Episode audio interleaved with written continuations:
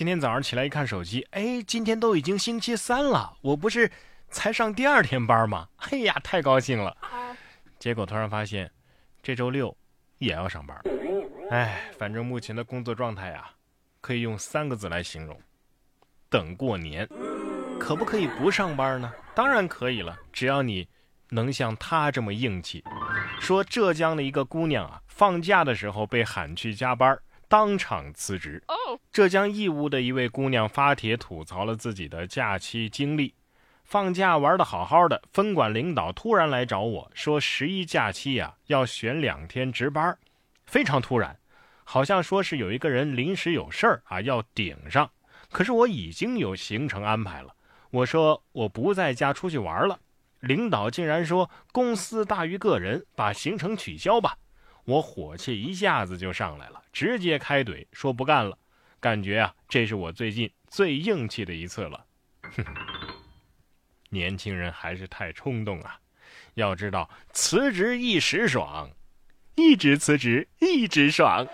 你不得不承认啊，有的领导就是一种很神奇的生物，他们要你加班。要你取消行程，要你不拿加班费，要你以公司为家，他要这要那，就是一样不要，什么不要啊？不要脸！这姑娘啊，做的事儿很解气啊，但是我觉得你不该自己辞职啊，应该干脆别去啊，让公司把你给开了，这样的话你还能拿个 N 加一呀。同样是在长假期间啊，有的人辞职把工作给丢了，有的人差点婚都没结成。说上个厕所，婚差点结不成，新郎被司机落在了服务区。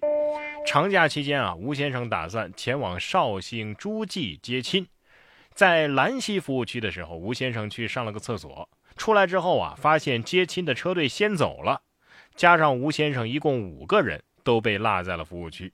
原来啊，驾驶员以为吴先生上了另外的车，他看到其他车都打算出发了，于是就跟了上去。所以知道人类为什么拼命发明高速汽车了吗？就是指望撒个尿就能不结婚。哎，多年以后不知道新郎会不会后悔自己当初没有趁势跑路啊？司机应该这样跟新郎说：“弟弟啊，大哥只能帮你到这儿了，最后一次逃跑的机会我都亲手给你了，是你自己不珍惜呀！以后别怪哥哥没救你呀。”开个玩笑啊！但是有时候自己不要命啊，你再怎么救都没用。你看这位啊，男子坐着摩托将女友扛在肩上，简直就是不要命的操作吗？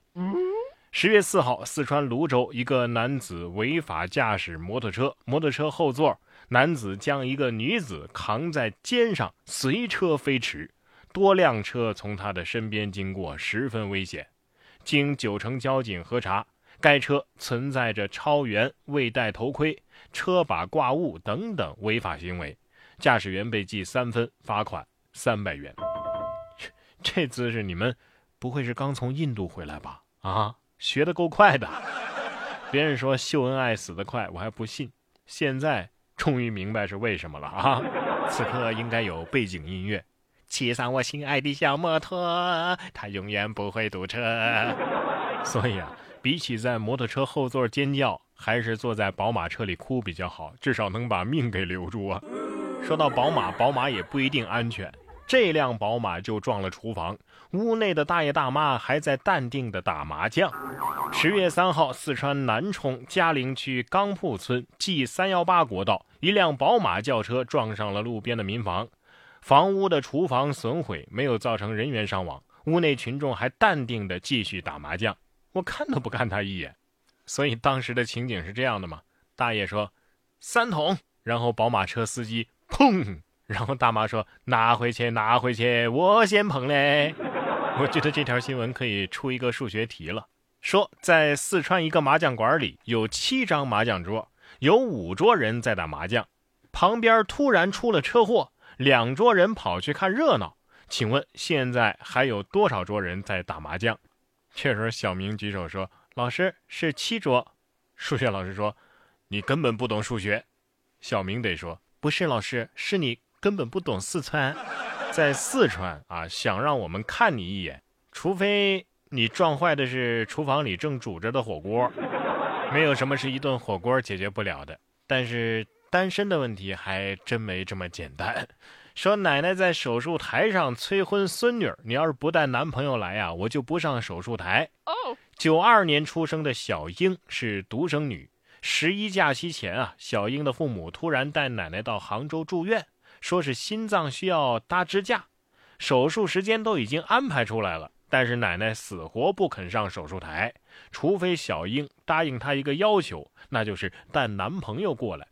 最后啊，小英只好拜托男同事客串了一回男朋友，哄奶奶上了手术台。小英，我记得小英有男朋友啊，不是王小明吗？啊。不过说实话啊，一代人有一代人自己的幸福。奶奶，您看您这么大年纪了，您该享清福了呀。没事去跳跳广场舞，看看跳拉丁的老帅哥，养养眼。去年轻的时候没空去的地方旅旅游，过自己的好日子不好吗？啊，别跟着瞎操心了。您看看您这心啊，都让您操的稀碎了，都得上支架了。真的，现在啊，亲情绑架、催婚。逼相亲，都是让咱们年轻人毛骨悚然的东西啊。不过呢，老人家有老人家自己的恐惧啊，这个也不是不能理解。就拿这条新闻来说吧，新闻啊，这可是真的吧，不是编的。咱们换位思考一下，这个奶奶呀，要上手术台了，她是怎么想的呢？她怕呀，怕什么呢？怕自己上去就下不来了。但是呢，还没见到疼爱的小孙女成家。有时候顾全亲情和个人幸福呀，还真不是对立的。老人的观念可能比较顽固守旧，但是我们至少可以想办法让老人明白：结婚不意味着永远的幸福，不结婚也不意味着就是失败和不幸的。单身的生活也可以很精彩，并不是他想象的那么悲惨。有家人啊，足够的爱你，这难道不够好吗？